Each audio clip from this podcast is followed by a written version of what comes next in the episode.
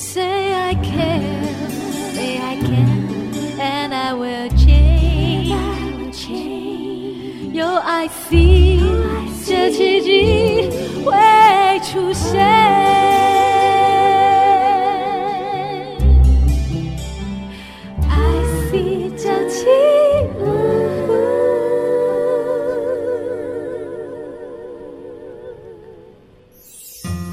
伯里说：“每个大人都曾经是个孩子。”林肯说：“影响我最深远的是我的母亲以及她所说的故事。”我爱月亮床边故事。晚安，月亮床边故事。小青姐姐邀请每一位大孩子、小孩子一起听故事，不管多忙。也要和你一起听故事。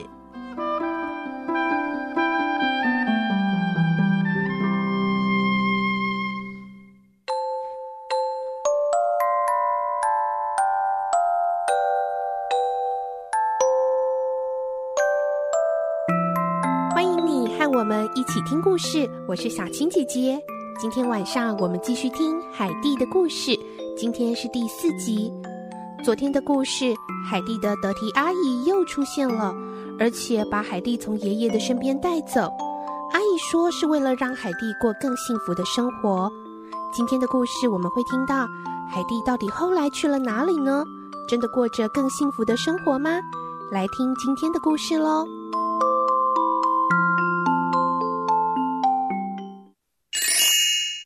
海蒂第四集。我没有上过学。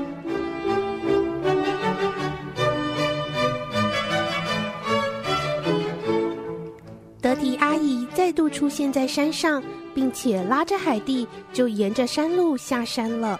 路上，他们遇到了彼得，可是德提阿姨紧紧拉着海蒂，一点都不让他们有说话的机会。彼得看了就知道一定有事情发生了，他急忙地跑回家。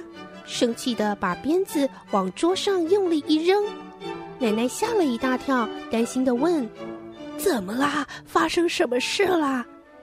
彼得说：“德提阿姨把海蒂带走了。”一听到这里，奶奶站起身子，提着颤抖的步子走向门口，打开门，大声的喊着：“德提！”不要带走海蒂呀、啊！求求你！这时候，德提阿姨和海蒂正沿着山路走着，他们都听见奶奶的叫喊声，啊、虽然听不清楚，求求但是德提大概知道是什么意思。不过，他仍然紧紧抓住海蒂的手，还加快了脚步呢。海蒂挣扎着，她好想要去见奶奶，跟她说声再见。德提阿姨说服海蒂，她可以到法兰克福买好吃的白面包带回来给奶奶吃，海蒂才不再挣扎，跟着得提阿姨往前快步的走去。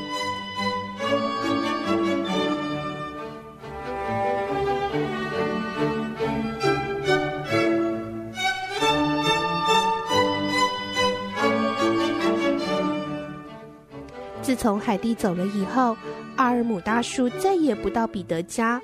瞎眼的老奶奶总是唉声叹气。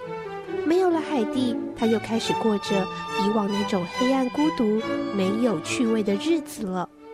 奶奶每天都这样喃喃地说：“海蒂一走啊，就把一切都带走了。”真希望在我死之前还能再见海蒂一面啊！那么我就没有遗憾了。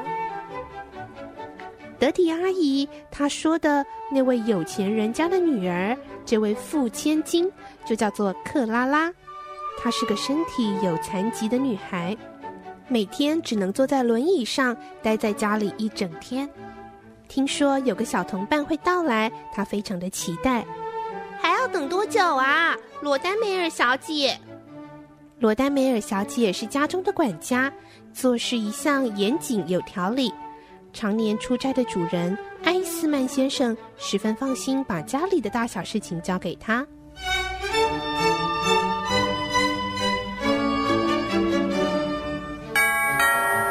这时候门铃响了，女仆带来了德提跟海蒂。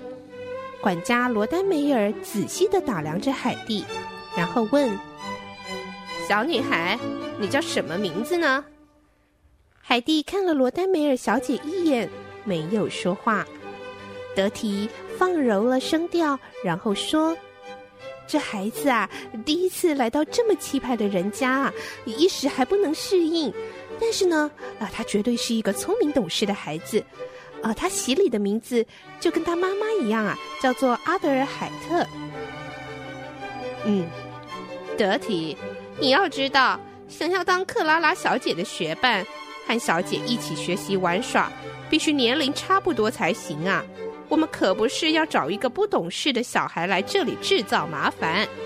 克拉拉小姐今年十二岁，这个孩子他多大啊？我记不太清楚，罗丹梅尔小姐。她应该比克拉拉小姐小，嗯，大概十岁。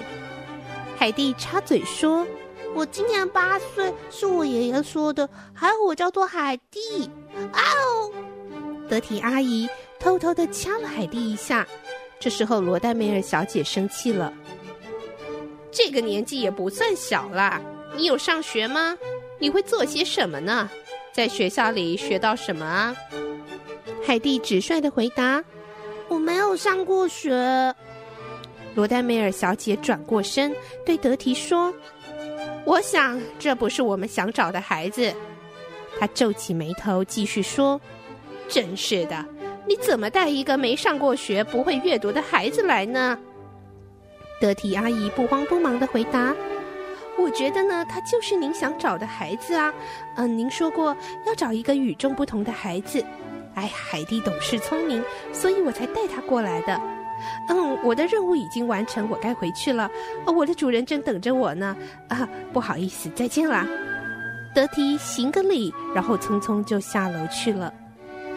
罗丹梅尔小姐对眼前这个小女孩感到烦恼，但是克拉拉小姐却觉得很新奇。她想，她和海蒂一定可以相处愉快的。而海蒂呢？海蒂的心里则是担心眼前发生的一切，她在心里不停地问自己：“明天，明天我真的就可以回家了吗？”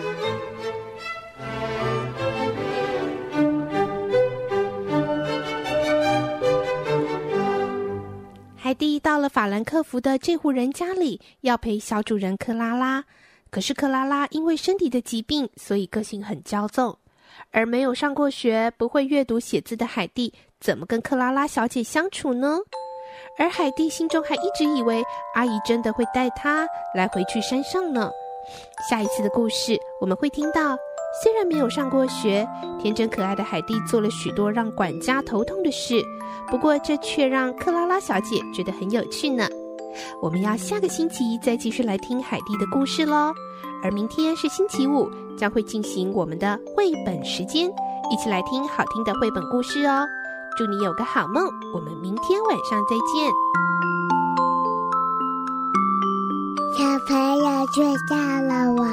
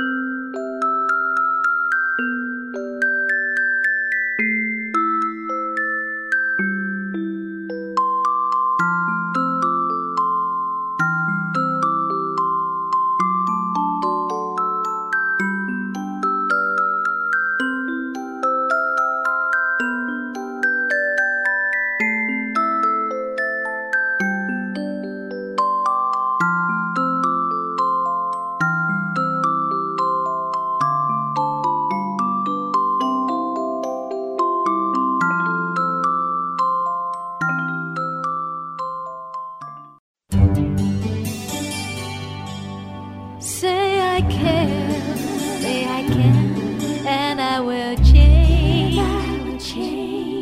有爱 see 这奇迹会出现。